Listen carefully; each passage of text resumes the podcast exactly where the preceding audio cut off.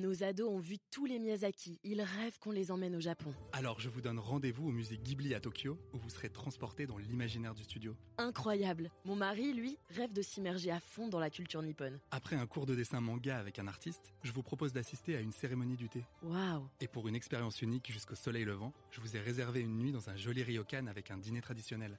Je nous y vois déjà. Avec Marco Vasco, ne rêvez plus, vivez votre voyage l'esprit libre. Au rendez-vous sur marcovasco.fr pour imaginer votre prochain voyage sur mesure.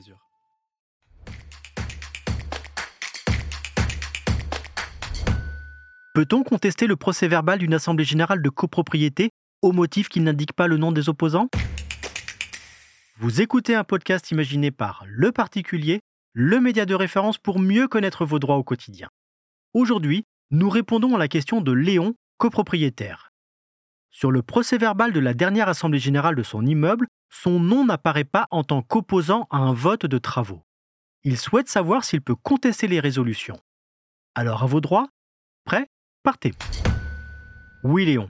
Le procès verbal de la réunion de copropriété doit indiquer le résultat du vote sous l'intitulé de chaque question inscrite à l'ordre du jour.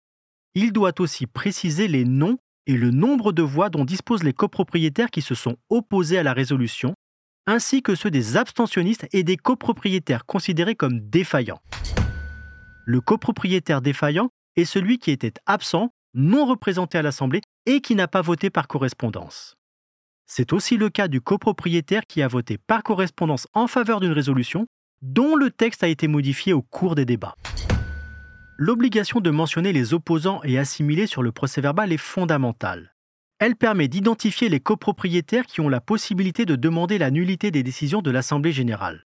En effet, seuls les opposants et les défaillants peuvent agir en justice dans les deux mois qui suivent la notification du procès-verbal au copropriétaire par le syndic. Si ce dernier omet d'indiquer le nom des opposants sur le procès-verbal, la sanction est la nullité de l'Assemblée générale. Il n'est pas nécessaire pour cela d'apporter la preuve d'un quelconque préjudice, car il s'agit de l'inobservation d'une formalité substantielle.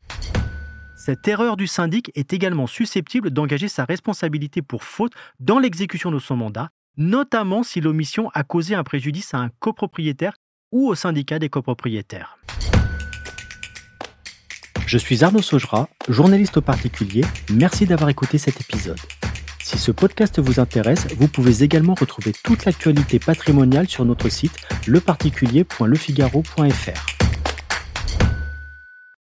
Nos ados ont vu tous les Miyazaki. Ils rêvent qu'on les emmène au Japon. Alors je vous donne rendez-vous au musée Ghibli à Tokyo, où vous serez transporté dans l'imaginaire du studio. Incroyable. Mon mari, lui, rêve de s'immerger à fond dans la culture nippone. Après un cours de dessin manga avec un artiste, je vous propose d'assister à une cérémonie du thé. Waouh. Et pour une expérience unique jusqu'au soleil levant, je vous ai réservé une nuit dans un joli ryokan avec un dîner traditionnel. Je nous y vois déjà. Avec Marco Vasco, ne rêvez plus, vivez votre voyage l'esprit libre. Au rendez-vous sur marcovasco.fr pour imaginer votre prochain voyage sur mesure.